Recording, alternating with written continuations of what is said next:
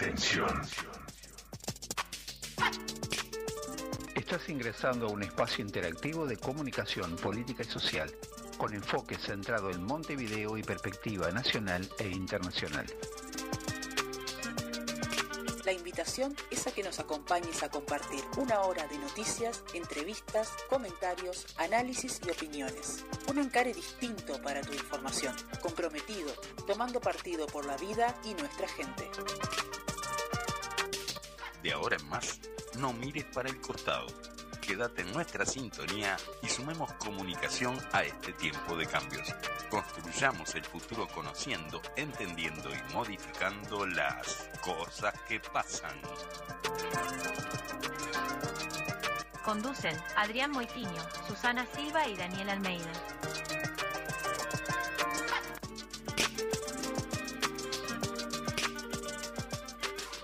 Buenos días audiencia, buenos días Adrián, bienvenidos al programa número 28 de Cosas que Pasan. CQP. Buenos días, hoy es un día precioso, la Sí, verdad. la verdad Esto- que sí. esta- estas curios- curiosidades que tiene el clima nuestro, Sí. o el tiempo, como se le debe decir, Por supuesto. este, nos da esos cambios de temperatura y días, este, la verdad que con una luminosidad muy diferente. Un detalle no menor cuando uno recomendamos que miren el cielo, que observen que va, que la verdad que va a ser un mes que pinte muy lindo. Bueno, hoy Bueno. es 16 de octubre, hoy es el Día del Trabajador y la Trabajadora de la Construcción. Ajá, bien. Felicitaciones, un abrazo enorme a los compañeros y compañeras. Feliz Día de Lucha. Feliz día de lucha, exactamente. Bueno, ¿Qué se necesita? Bueno, este, vamos al editorial, ¿te vamos parece? a, vamos a leer. Hoy, hoy vamos a tener un programa especial. Vamos a- Exactamente, Vamos a- peculiar. Peculiar, sí, sí, sí, sí. Exactamente. Bueno, este, en estos tres años y medio de gobierno de la coalición de derecha, encabezada por Luis Lacalle Pou, hay dos hechos políticos indiscutibles que caracterizan su gestión. El primero es que el escándalo ha sido la principal forma en que se entera la sociedad de las actividades del gobierno de la coalición de derecha. Sí. El segundo, y está estrechamente ligado con el primero, es que la corrupción ha sido el tema más vinculado a la gestión de gobierno en distintos niveles, en diversos protagonistas, pero con una presencia relevante y determinante. Sí, esta semana volvió a demostrarse la predominancia del escándalo y la corrupción en la gestión del actual gobierno de la coalición de derecha, en particular del heroísmo, pero Ujú. sin carácter excluyente con respecto a los otros socios. El miércoles, la jueza penal Marcela Vargas formalizó al hasta ese momento senador del Partido Nacional, Gustavo Penades, y al ex docente del Liceo Militar, Sebastián Mauve- Suena- me- me cuesta decirlo, Dale. a Penades, la Fiscalía le imputó 11 presuntos delitos de retribución por explotación sexual de menores de edad, cuatro delitos de abuso sexual especialmente agravado, tres delitos de abuso sexual agravados y un delito de violación, uno de desacato, uno de corrupción de menores, uno de atentado violento al pudor. Nada, no es poca cosa. Y al ex eh, profesor le tipificaron siete delitos de contribución a la explotación sexual de menores de edad. La fiscalía que lleva adelante la investigación, Alicia Gione, ¿sí? pidió y obtuvo de la jueza prisión preventiva para ambos en principio de 180 días. Esta noticia de una gravedad enorme, dura, interpelante, no fue lo único que las y los uruguayos conocimos el martes. En la audiencia de formalización, la fiscal Gione presentó pruebas sobre un hecho que agrava aún más las cosas y les otorga también a este episodio, ya que por sí muy grave, ribetes de crisis institucional. La fiscal presentó un documento obtenido tras Sí, pesquisar el, el celular de. Penades, sí, sí. Sí, se trata de un informe que lleva el membrete del Ministerio del Interior, nada más y nada menos. El informe consta de seis páginas y recoge una investigación cuyos resultados le fueron entregados a Penades para determinar la identidad de las víctimas de sus delitos de explotación sexual que fueron declaradas reservadas por la fiscal.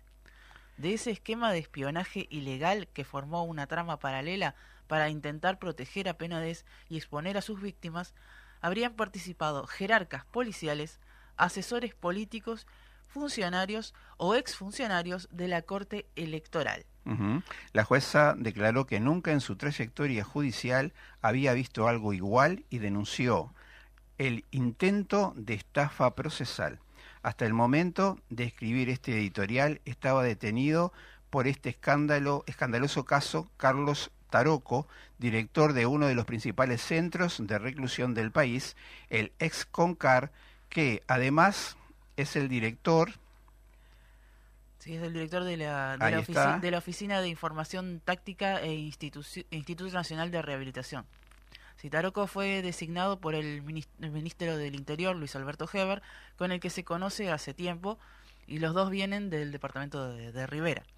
Vale la pena reforzar de lo que estamos hablando porque son tan graves las imputaciones con las que fue formalizado Penades que se puede perder o al menos no percibir en toda su dimensión la gravedad de la denuncia sobre lo que descubrió en el marco de este caso.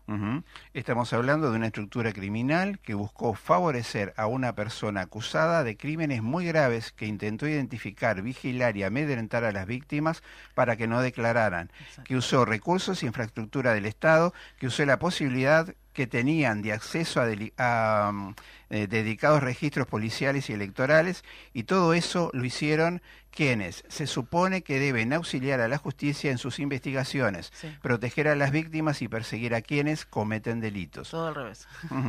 Pues bien, invirtieron todos los roles persiguieron a las víctimas y trataron de proteger a quienes deben investigar al acusado de delitos tan graves. Sí, una barbaridad un verdadero esquema mafioso operando dentro del Ministerio del Interior y en particular en sectores tan delicados como el sistema carcelario y la cúpula, policial. Eso es un escándalo. Sin duda. Es cierto que el sistema político reaccionó unánimemente ante la gravedad de las imputaciones a Penades. El referente de la lista 71 del herrerismo fue expulsado del Parlamento por la unanimidad de las fuerzas políticas tanto en el Senado como en diputados, ya que fue electo en dos bancas, Penades fue expulsado de ambas cámaras en aplicación del artículo 115 de la Constitución por actos indignos cometidos tras ser electo.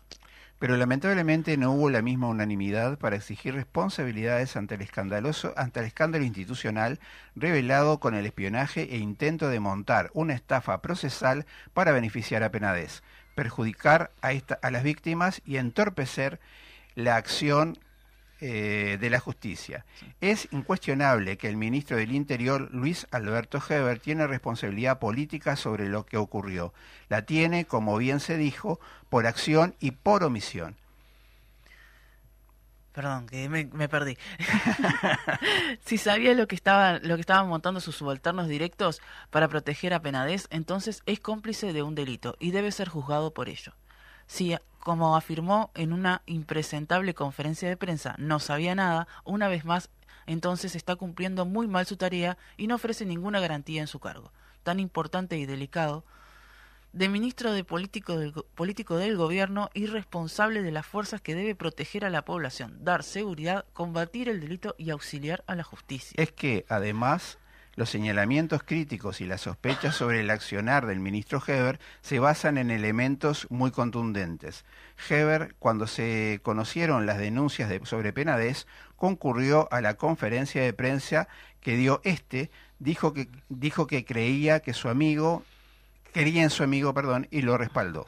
Nadie discute el derecho, a la amistad de Heber, eso no es el cuestionamiento, sí lo es que obviara que él para el, era el principal responsable de garantizar la investigación imparcial y de proteger a las víctimas que acusaron a Penades de delitos tan graves. En el mismo sentido se pronunció cuando todo comenzó el propio presidente de la República, Luis Lacalle Pou. Sí, entonces, ¿cómo no reclamar responsabilidades, no? Y cómo no pedir la renuncia del ministro Luis Alberto Heber.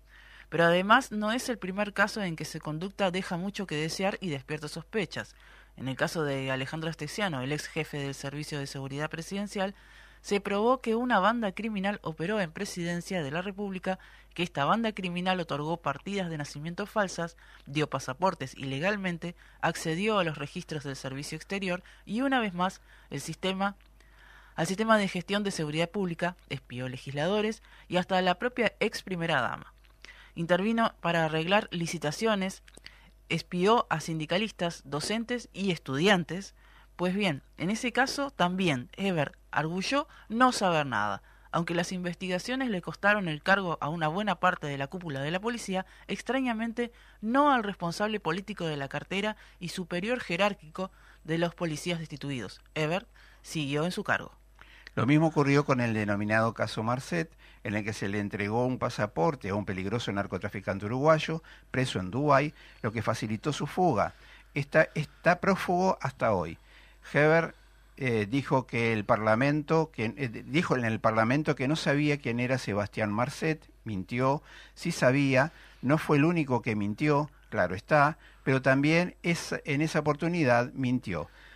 Eh, por todas estas razones señaladas es que decimos que estamos ante un gobierno de escándalo y de corrupción.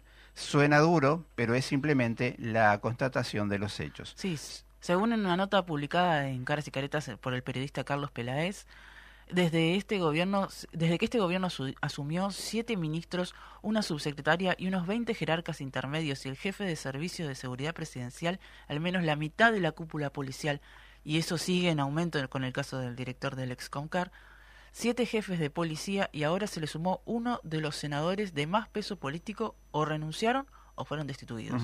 Fueron formalizados por la justicia o pueden serlo todo un récord. Sin duda. El gobierno, la derecha política y los medios de comunicación que le responden se pueden enojar, pero estos son los hechos, duros, incontrovertibles. Hizo y hace bien el FA en pedir responsabilidad política al gobierno y la renuncia del ministro Heber, al que hay que entregar además eh, que entregó por 60 años la gestión de contenedores en el puerto de Montevideo, cuando era ministro de Transporte y Obras Públicas, en otra acción sin, sin transparencia y con denuncias de, de graves irregularidades. Una cajita de sorpresas como ministro eh, es el ministro Heber. Hay que denunciar y no permitir que la impunidad se imponga. Estas características debilitan a la democracia y las instituciones que le dan materialidad. Sí, la verdad que ha sido todo todo una, un, escándalo este, estos últimos estos últimos años de gobierno todo este pero bueno no hay que admitir que esto sea una generalidad no que la gente se acostumbre a que esto este, sea de esta manera. Bueno Sí, no, no, no. De, por algo nosotros este, siempre estamos este, a la vanguardia de, la vanguardia de, de la protesta, de, la, de, la, de la clarificación de estos hechos. Y de aclarar, ¿no? Poner las cosas blanco sobre negro, que esto siempre es necesario. Sí.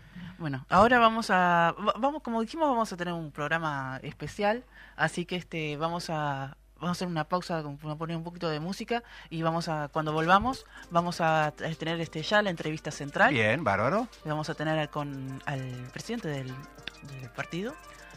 El, Partido Comunista de Uruguay, secretario general. Secretario general Juan Castillo. Juan Castillo. Lo vamos a tener por teléfono, así que.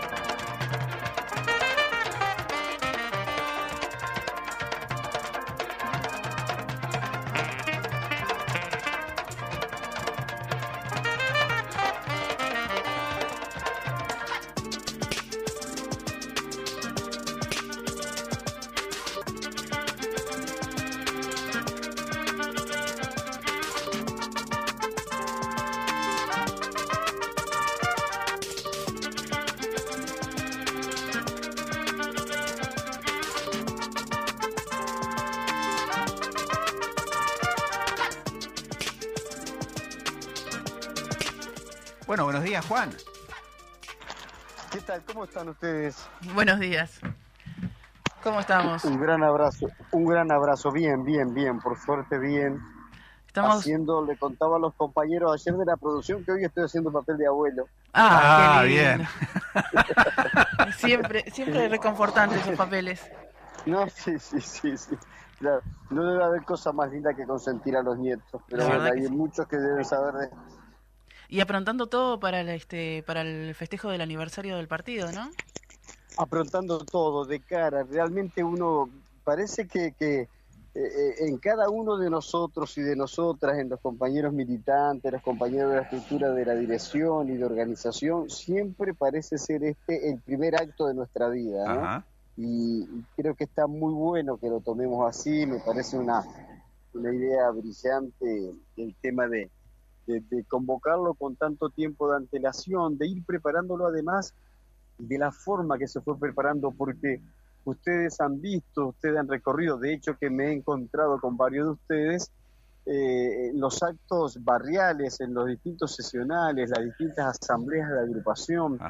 Hubo una infinidad de actos departamentales este, que se han vivido con una emoción este, realmente que, entusiasma, que nos empuja, que nos impulsa. Y bueno, será porque es la primera vez que cumplimos 103 años, entonces eso hace que... Nos pasó con los 100 también, ¿eh? No pasa todos los días eso. no pasa todos los días y, es un orgullo. La verdad que antes que nada eh, yo quiero enviarles en primer lugar a ustedes, a todos ustedes que hacen posible este encuentro semanal, este encuentro periódico con, con nuestro partido y con los amigos del partido y con los que aún no pensando y igual que nosotros, yo sé que nos respetan de alguna u otra forma. Entonces, es bueno que nosotros nos estemos preparando con esta ansiedad, y con este entusiasmo para el acto aniversario que, el próximo sábado nos va a encontrar allí, dándonos el abrazo que nos merecemos. Entre nosotros y a su vez entre otros compañeros que también siempre participan, ¿no? Año tras año, Juan. Exacto, exacto, porque de verdad que siempre se ha transformado en una jornada de reencuentro. Uno eh, las diversas actividades, las responsabilidades distintas que estamos teniendo las camaradas y los camaradas en nuestras agrupaciones o nuestras tareas, nuestra labor, nuestra función social en la cual dedicamos eh, la gran parte de las horas del día, hace que eh, el punto de encuentro después tenga por lo menos o al menos dos puntos centrales durante el año. En abril, en el acto de la 20, en el acto de la, en homenaje a lo que fueron nuestros mártires allí en esa masacre, y eh, después del acto de la 20, en el acto aniversario. Y, y es bueno entonces, como ustedes dicen, que, que, que, nos reencontremos allí, que hagamos algunas cosas de reflexión, que hagamos un repaso, un balance de lo que ha ocurrido si bien no en los 103 años, aunque alguna mención siempre hay que realizar, al menos de lo que nos separa desde el año pasado hasta este año y fundamentalmente trasladar perspectiva, la perspectiva que los comunistas y las comunistas vemos para, para el periodo que viene. Cuando decís perspectiva, ¿no? Siempre, siempre pienso, cuando conversamos con compañeros que de repente no manejan siempre ese lenguaje, ¿qué querés decir cuando hablas de perspectiva? A ver, contanos, Juan. Perspectiva desde nuestro punto de vista, eh, hay una, yo no sé si es una condición humana, pero yo sé que las más de las veces se transforma en alguna eh, forma, una característica nuestra, eh, hablar de lo que ocurrió, ¿no? Nos encontramos esta tarde, hablamos, che, viste el fin de semana, viste la semana pasada, viste lo que pasó, y normalmente uno hace referencia o al hecho destacable porque nos interesa propagandearlo, al hecho rescatable porque ha sido una buena cosa. Por ejemplo, hoy podríamos estar en algún momento haciendo un repaso del plenario nacional de Frente Amplio, eso es una muy buena cosa, Bien. pero es inevitable también hablar de las cosas más negativas, ¿no? de la situación de las víctimas eh, que denunciaron a Penadez, que hoy hace que el senador del Partido Nacional, el senador de gobierno, esté procesado con prisión. Bueno, esto es una tradición, es normal, e, en el ámbito que uno quiera. Eh, hablar de los acontecimientos, hacer ese, el análisis de ese contexto en donde venimos. Pero le dedicamos, creo yo, a veces poco tiempo en trazar perspectiva. Está bien, esto estuvo bien, pero tenemos que reproducirlo, o esto estuvo mal, pero tenemos que ver qué hacemos para cambiarlo. Y eso es trazar perspectiva. ¿Cuál es la perspectiva que desde el punto de vista de los comunistas creemos que tenemos por delante? ¿Qué situación efectivamente nos debe encontrar militando, nos debe encontrar luchando juntas y juntos para poder incidir en los acontecimientos y no estar esperando como un simple espectador frente a un televisor a ver qué es lo que ocurre o qué es lo que nos dicen. No, nosotros pensamos en una perspectiva en donde tracemos grandes ejes, grandes líneas de acción y donde, bueno, después está la tarea de cada uno de nosotros, cómo lo llevamos a la, práctica en nuestro territorio o nuestra zona de influencia. Compartida, ¿no, Juan? siempre es una actividad compartida. siempre es una actividad compartida. Todos nosotros lo pensamos en colectivo, todo lo pensamos en plural. Aún, mira, hay un ejemplo concreto de hace pocos días atrás en una reunión de la dirección, una reunión del Ejecutivo del Partido, a propósito de, de alguna forma que tenemos de hablar y que lo trasladamos también este, al, mensaje de texto, al traslado escrito del mensaje de algún compañero o una compañera. Y cuando eh, uno habla en colectivo, es porque yo digo, mira que, o miren que todos vamos a poder este, trabajar en esta dirección este, eso trata de incluirnos, no de marginarnos. Eso trata de ser parte de la tarea que tenemos y no como si estuviéramos dictando normas eh, o líneas para lo que tuvieran que hacer. El, plural es ponernos como parte de, un grupo, parte de un equipo, ese de formar parte de nuestra estructura, eh, nuestra forma de, abrazar las ideas políticas, nuestro concepto leninista de tener agrupaciones, de militar en los territorios, de participar activamente. Y a veces nos cuesta un poco más de tiempo, a veces nos da un, poco más de trabajo, pero vale la pena llegar, eh, cuanto más seamos, mejor. Un, un, compartir democrático, ¿no? Que a veces decimos, bueno, vamos a, discutir las cuestiones, a pensarlas, a poder intercambiar, pero sobre todo a compartir, ¿no? Como un elemento importante y cotidiano que nos lleva a la vida en eso, ¿no?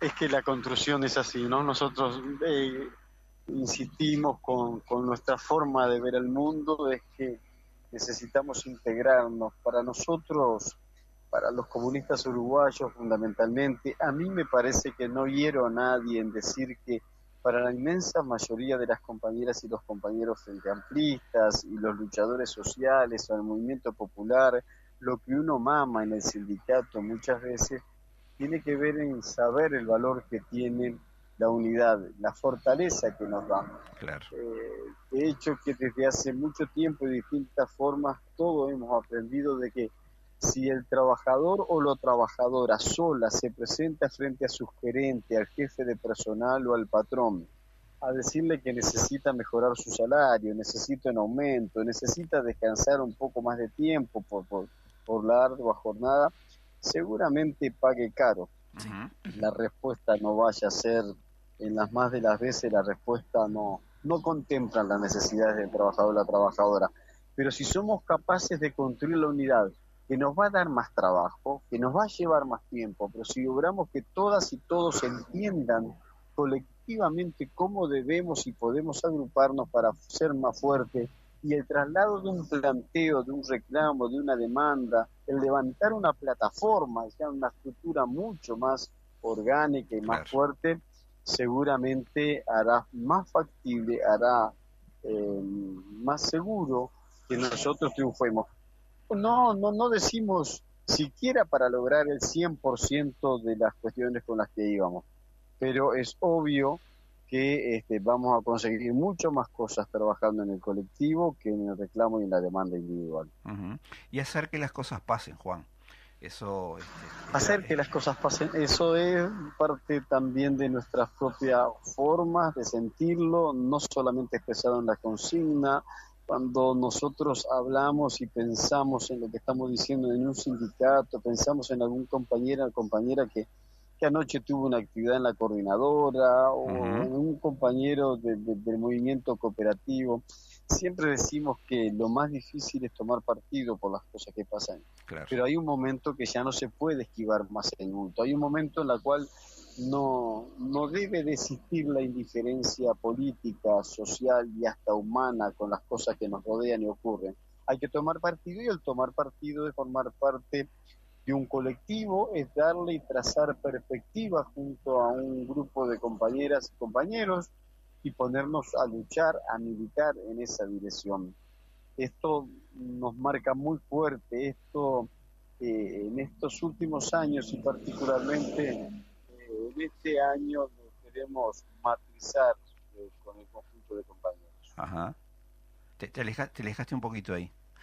A ver ahora. Ahora sí, bárbaro. Recuperamos a Juan. Sí, este, disculpa, disculpa. No, no, no, por favor, por favor. Este, pensando en eso que decías de la unidad, ¿no? Cómo también estos elementos que vos describís ahora hacen a la construcción de la unidad. Sin ello, este, es imposible hacer que las cosas pasen. Y el otro elemento este, que nosotros retomamos en el editorial, con, alguna dificultad este, que se nos presentó, este, era el tema de no ser indiferentes, de no naturalizar lo que nos pasa, que no es favorable colectivamente, tomarlo como algo que sea a futuro natural. Eso también este, es una cuestión que, que hay que señalar, ¿no, Juan? Este, hay, una mezcla de cosas, además, hay una mezcla de cosas, de cómo a veces este uno entiende lo que es la empatía, practicar la empatía, ponerse un poco en el lugar de otro o del otro y de la otra para, para, para ver lo que está pasando o por qué reacciona, por qué piensa de la forma que lo hace. Y creo que mm, haces bien también tú cuando este, pones así, cuando explicas el, tema de no naturalizar. Eh, frase que hemos utilizado mucho en estos últimos días, en estas últimas semanas, eh, a propósito de cosas que uno puede llegar a ver o, o verla reflejada mejor cuando tiene una mirada en perspectiva más lejana. Eh, cuando uno ve que uno naturaliza de que es normal que va a haber una represión, es normal que te van a venir a reprimir, es normal que si haces esto, esto es lo que te va a pasar. Uno eh, comienza a naturalizar. Cuando al revés nosotros pensamos que hay que tener una rebeldía organizada. decía la canción, como escuchábamos en nuestros tiempos más jóvenes, que no es la rebeldía porque sí, ser rebelde por negarnos a, lo, a la transformación, a lo que pasa en la sociedad, no es porque nos neguemos a un orden, sino que es organizar lo que es la protesta, organizar la movilización de la lucha este, y no naturalizar. Las cosas eh, más infames que ocurren en perjuicio de los más débiles no deben ser naturalizadas. Y lo que está mal, aunque todos no nos entiendan, aunque tengamos enfrente una propaganda mucho más fuerte, más feroz, más radical, con más eh, respaldos económicos, eso no le da la razón. De la misma forma que no le da la razón al que grita más, al que en una reunión levanta mala voz, al que en una reunión a veces hasta por la forma de ser, eh, le gusta golpear una mesa. Yo creo que no son formas eso hoy eh, convalidadas como para, para pensar que, uno tiene que entonces retrotraerse a lo que pensamos. No, no va a ser esta la primera vez en los 103 años de vida del partido que no todos comprenden las definiciones que tomamos. No va a ser eh, esta la primera vez que los y las comunistas tengamos que este, ir a argumentar, ir a convencer a compañeras y compañeros que no piensen igual que nosotros para dar la batalla. Ejemplo tal, por ejemplo, todo el debate que se había generado en torno a cómo damos continuidad a la lucha para eh, derogar lo más negativo de la reforma de seguridad social que impulsó el gobierno de derecha. Si hay un proyecto de ley que es negativo para los intereses de la clase obrera y trabajadora, ¿sí? un tema que han querido colocar como un ajuste fiscal, porque ese es el argumento que ha hecho el gobierno, hay déficit fiscal, se lleva muchos puntos del producto, mantener la seguridad social. Mantener la seguridad social es mantener, bueno, acciones del Estado y del conjunto de los compatriotas solidarias con el hombre que no tiene trabajo o la mujer que no tiene trabajo. Es con aquel que se enferma, es con los niños y las niñas que necesitan una asignación familiar, es con la cobertura que hay que dar cuando por algún accidente laboral o producto del trabajo o de la edad tenemos eh, alguna discapacidad transitoria. De esto es lo, lo, que ellos intentan hacer ver como un gasto. Y sin embargo, además de eso, su propuesta hace que la paguen los trabajadores y las trabajadoras. Para cerrar el círculo de ver cómo es el colmo de los colmos, pretendieron hacernos ver que la seguridad social es mala, produce gastos, es un problema para el gobierno y para el Estado. Entonces cambiémosla, hagámosla menos solidaria todavía, menos constructiva todavía, hagamos que sean los mismos trabajadores y trabajadoras que paguen más, que trabajen más años, que se jubilen más tarde, que aporten cinco años más y encima cuando hacemos los cálculos con la actual ley, si nos fuéramos a jubilar, iríamos a cobrar menos jubilaciones que los actuales jubilados. Bueno, hay que dar pelea, hay que dar lucha. Hay dos herramientas, hay dos instrumentos, la que impulsaron los trabajadores organizados en su central sindical, y con el apoyo y el respaldo de varias organizaciones sociales, es la papeleta, juntar firmas para tratar de, sacar lo más negativo en tres artículos que reformarían la Constitución, y la que termina de aprobar el Frente Amplio y respaldar por una medida en el plenario, es que no siendo esta contradictoria, lo que el Frente Amplio va a hacer es, generando las condiciones para hacer gobierno en el próximo periodo, convocar de inmediato un diálogo social para incluir, además de esas cuestiones, cuestiones tales como el tema del Sistema Nacional de Cuidado, el tema de la capacidad, los derechos de la mujer y del niño, entre otras grandes cosas. Bueno, con eso, con eso vamos a... Mm, Juan, eh, te, pero tengo que te interrumpa. Con eso vamos a volver ahora después de la pausa. Tenemos que hacer una pausa comercial de, la emisora. Y, con este, mucho gusto. Y retomamos. Cuando retomamos con ese tema, ¿sí? Gracias, Juan.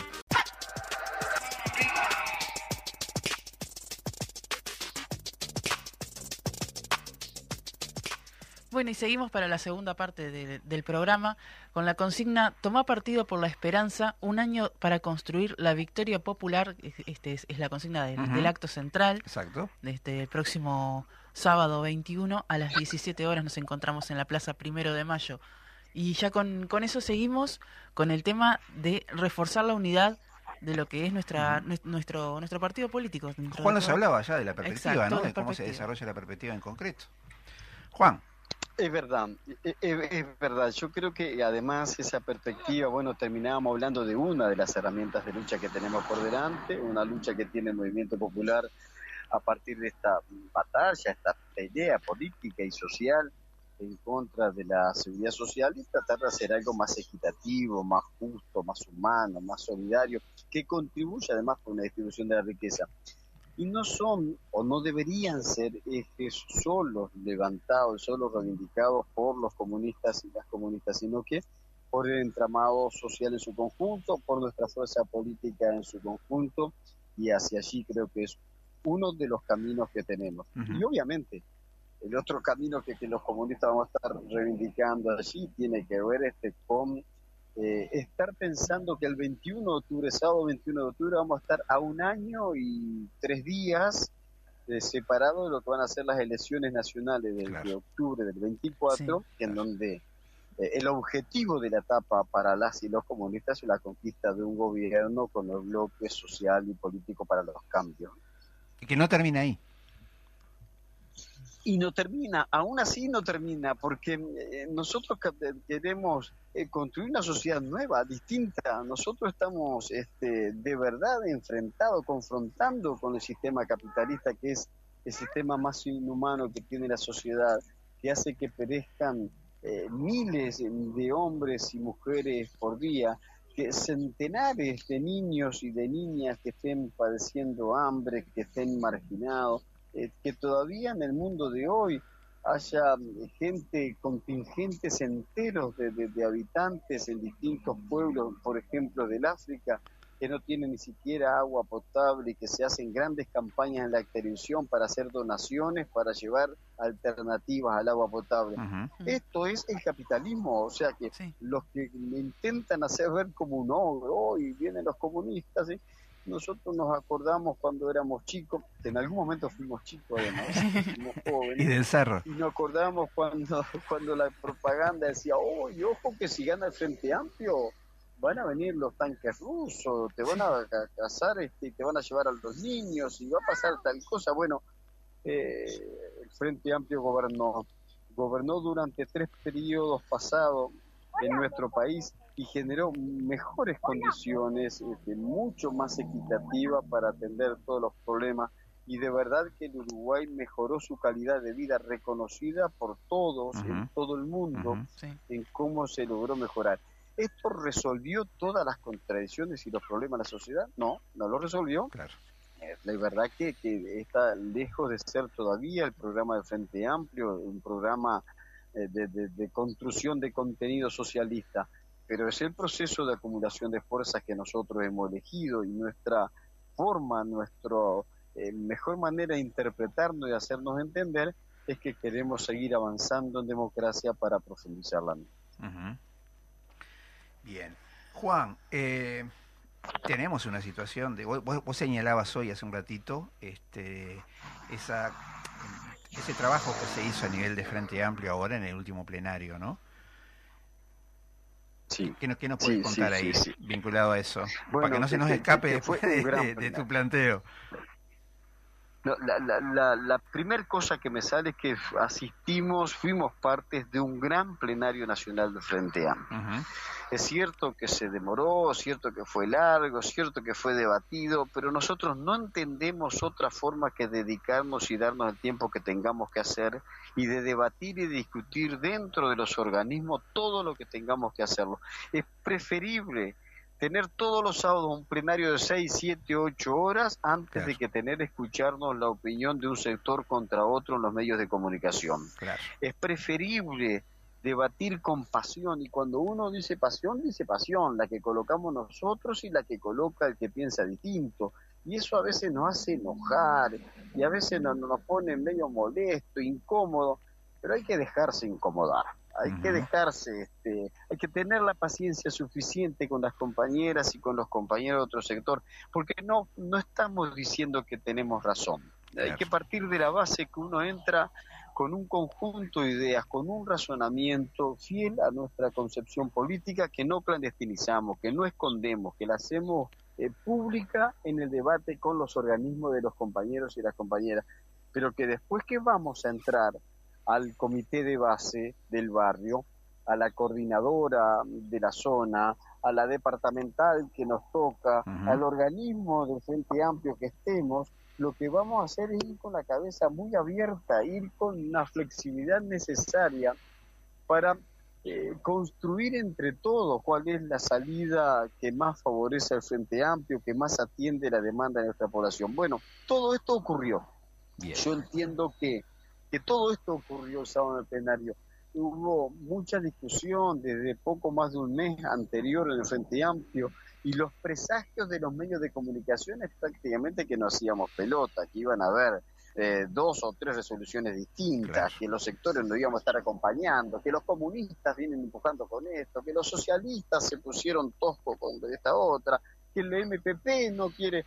Bueno, finalmente, de verdad, compañeras, compañeros, camaradas, el plenario construyó las dos resoluciones más importantes, que es la libertad de acción, para llamarla que se entienda más rápido, es como cada cual eh, toma en su conciencia y en sus condiciones qué es lo que hacer, si firmar, no firmar, cómo cada comité de base decide en sus militantes si sale a juntar firmas o habilita para que hayan papeleta adentro o pone una mesita eh, algunos metros alejados, cómo cada cual se da la forma para respetar el derecho de aquel que quiera firmar con y vivir y convivir con el derecho de aquel que le parece que esta no es la mejor idea y no es el mejor momento y por lo tanto no lo va a hacer.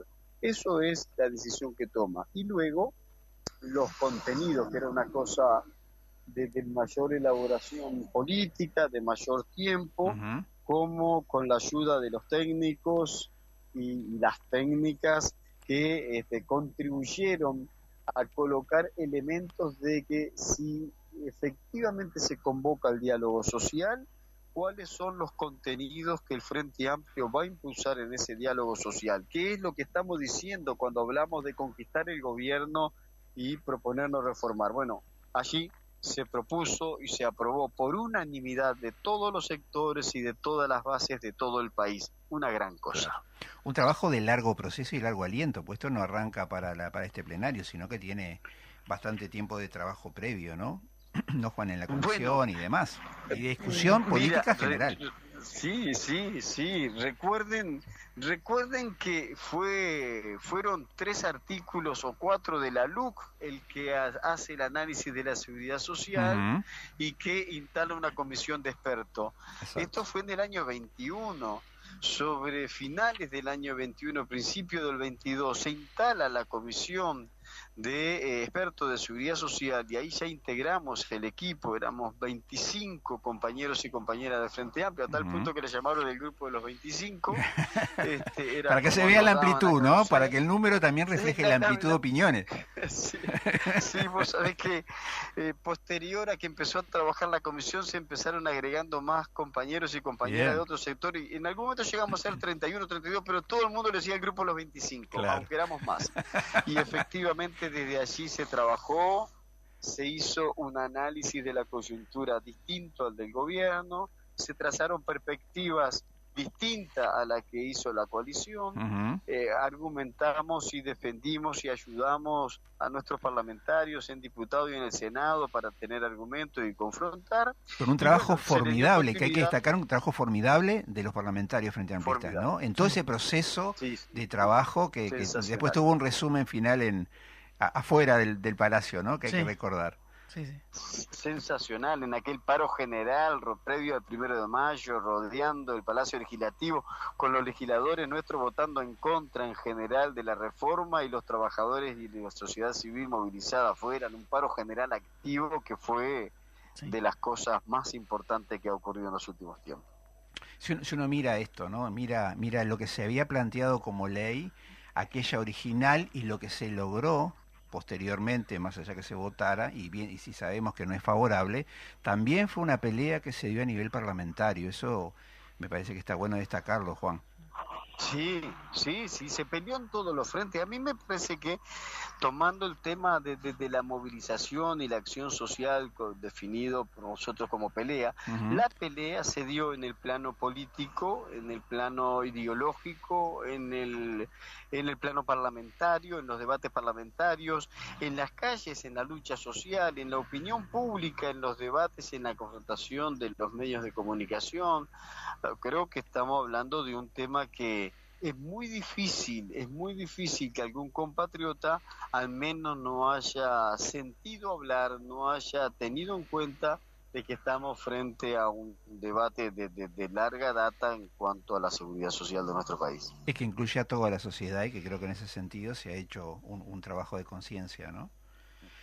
Exacto, exacto. Esto, ayuda, todo, todo contribuye. Podrán, eh, de hecho, que es muy difícil, compañeras y compañeros, poder llegar al vecino al que hoy no tiene trabajo, eh, poder llegar a la vecina que no sabe cómo hacer para pagar la luz mañana, al jubilado que no le alcanza la jubilación, eh, al desocupado, este, ir a llegarle con temas de seguridad social, puede llegar a verlo como muy lejano. De hecho, los más jóvenes cuestan que ponga cabeza en la seguridad social, porque yo, dice, tengo 30 años, me faltan más de 30 para jubilarme, no, no lo ven como un problema inmediato. Claro. Este, y bueno, pero, pero aún así creo que, que esto hay, bueno, habían algunas encuestas que decía que que una gran parte de la población no tenía la más remota idea que se estaba discutiendo en la seguridad social, cuál era su contenido, y fue eh, adquiriendo volumen, creo que a partir de lo que fueron nuestros y nuestras militantes populares en todo el país. Que no se, no se restringía la, reforma jubilatoria, mejor dicho, la, reforma jubilatoria no es una restricción de lo que es la reforma de trabajo de carácter social, ¿no? que es mucho más amplia. No, no, es mucho más amplio, pero hay un reflejo, hay una, una cuestión que es directamente proporcional la mayor parte de la población, pues si seguridad social es igual a jubilación. Y la jubilación es uno de los casi 30 servicios de distinto tipo y distinto orden que presta la seguridad social, sea en el BPS o sea en la caja de referencia que cada uno según la profesión o oficio que tenga. Sí, eso es mucho, mucho lo que la gente este, dice, ah, de la reforma jubilatoria, y no es solo la jubilación. Exactamente. Ahora, la, reforma jubilatoria tiene que ver porque lo que ha impulsado el gobierno solamente se coloca en el tema de la jubilación. Ha hecho que el final del producto de tanto debate terminaran acordando que ahora el trabajador actual, la trabajadora actual, en vez de trabajar hasta los 60 años de edad, trabaja hasta los 65 años de edad para poder pedir la jubilación. Y que eh, aporte entonces durante cinco años más este, allí este, trabajando, expirando, en un escenario en donde ya es difícil conseguir trabajo a los 50, a los 51, a los 52, cualquiera de nosotros se puede imaginar qué puede pasar si cierra mi fábrica, si me echan del trabajo, si terminó una obra y tengo 60 años, ¿qué hago los 5 años finales? Si tengo 59, ¿qué hago los 6 años finales? Porque la ley me prohíbe jubilarme antes. Por eso es que hay que asegurarse cambiar la edad y es un tema central. Claro como parte de este proceso de discusión, Juan. una cosa que no queremos dejar pasar, que nos parece que, eh, es importante, es un poco la situación que se da hoy a nivel mundial, ¿no? Este, particularmente la situación que se da en Siria y Palestina. En Siria, perdón, en, en Palestina, y, Israel, ¿no? La, situación de la franja de Gaza hoy como un conflicto este, notorio a nivel internacional. Es una cosa condenable, rechazable con todas las letras en cualquier parte del mundo y por cualquier concepción ideológica. Debería ser de la humanidad en su conjunto que salgamos a rechazar esta forma como están sembrando guerras los, el imperialismo por todo el mundo, ¿no? Porque ya cómo no será la cosa que hoy día la situación de entre Rusia y Ucrania pasó un segundo, un tercer término, ya, ya, se olvidaron. Ya no pasa nada. El imperialismo y sus medios ya se olvidaron, ya es como si no, no, existiera más, porque esto adquiere una gravedad enorme, condenable. Eh, desde el atentado terrorista del grupo Hamas, este, que, que, que, que, genera esta reacción que la triplica, la cuatriplica, la, la eleva a la décima potencia de lo que fue el atentado, eh, pagando como si fueran el tiempo del lejano oeste, ojo por ojo, diente por diente, este, bombardeando a ciudades enteras, cobrando víctimas, al igual que lo había hecho el grupo jamás, este, víctimas inocentes. Eh, de, verdad que, que es removedor ver las imágenes, leer la noticia de lo que nos llegan, de miles y miles y miles de muertos, asesinados, de heridos, este, de niños en situación de calle y todavía están anunciando, porque ahora lo que tienen es que ya no te mienten, no te esconden, están anunciando que van a hacer un ataque porque quieren tierra arrasada en la franja de Gaza y que van a hacer una, una, guerra de exterminio, dicen, por tierra, mar y aire. es una cosa que eh, no, no, no, alcanzan las palabras para rechazar, para repudiar todo lo que está ocurriendo allí a partir de esta respuesta que está dando este, el gobierno de Netanyahu. Con, las últimas eh, medidas que se tomaron, ¿no? Se iban a tomar, que era el corte de energía eléctrica, el corte de suministro de agua, este, y que la ONU pedía en, las fronteras, en los puestos de, referencia médica, que eso no se hiciera, porque no iban a poder absorber la cantidad de damnificados que iba a dar esa sola medida que no es estrictamente militar, ¿no? Pero bueno. Ah, sí, sí, sí. La verdad que, tremendo. que, que, habían empezado, ¿no? El, eh, restringiendo ya la energía eléctrica de hace algunos días atrás. Esto va a llevar entonces que no tengan agua potable, que no haya saneamiento y obviamente que también en la frontera, porque ahí es frontera con el resto del estado allí es por tierra, por ruta, por carreteras, este, están restringiendo el ingreso de alimentos. Bueno, es eh, un grado de impotencia tremendo que uno siente. ¿Qué podemos hacer? Además de clamar por la paz, además de, de, movilizarnos, además de denunciar públicamente, ¿qué más debemos hacer la humanidad para que esto no avance, no ocurra y cese de una vez y se sienten a negociar la paz y a buscar forma alternativa?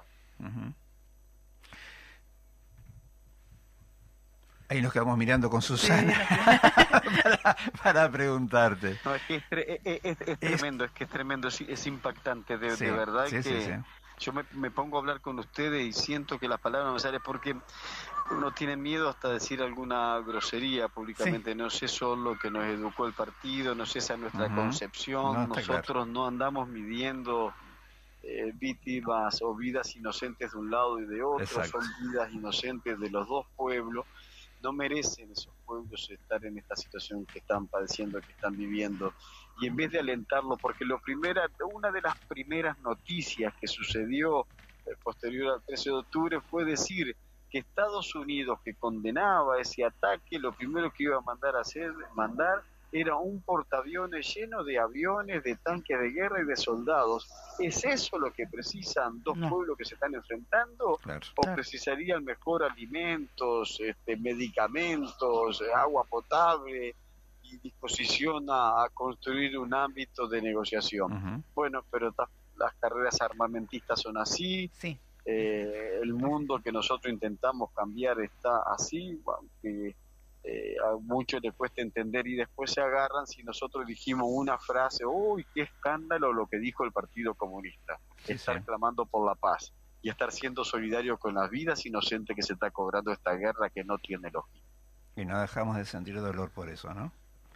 Este, Juan, eh, nos quedan unos minutos todavía y la última pregunta que te podemos hacer es, perspectiva, hablando de perspectiva, 103 años y bueno, tu mensaje Invitación. Invitación, que eso es lo fundamental, este, que ya habíamos hablado que era una invitación abierta, que siempre participan compañeros y compañeras este, vecinos este, que llegan a, siempre al acto y que se sienten felices o comprometidos por lo menos, ¿no?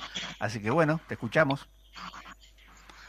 La mira, la primera cosa, eh, ustedes me están haciendo de que yo pierda público, de que perdamos público, porque le estamos haciendo el discurso antes. ¿eh? No, no, no, no, no, no, era la idea. no, la invitación sí, Entonces, Juan, cuando eso yo sí. empiezo a hablar de todo esto, en esta parte, ustedes no se hagan lo desentendido y pongan cara de, ¡uy, mirá lo que está diciendo! Entonces, pero bueno, la perspectiva, eh, camaradas, las perspectivas, compañeras y compañeros, de lo que nosotros los comunistas vemos, es una perspectiva de militancia, de, compromiso a luchar. Sigue siendo tal vez esto un poco más de lo mismo desde el punto de vista de que tenemos que ir desde ahora, en este año que nos separa, construyendo tal cual una casa, tal cual un rancho, ladrillo sobre ladrillo, la construcción de ese triunfo que merece nuestro pueblo para efectivamente cambiar esta sociedad injusta con que no ha hecho el gobierno.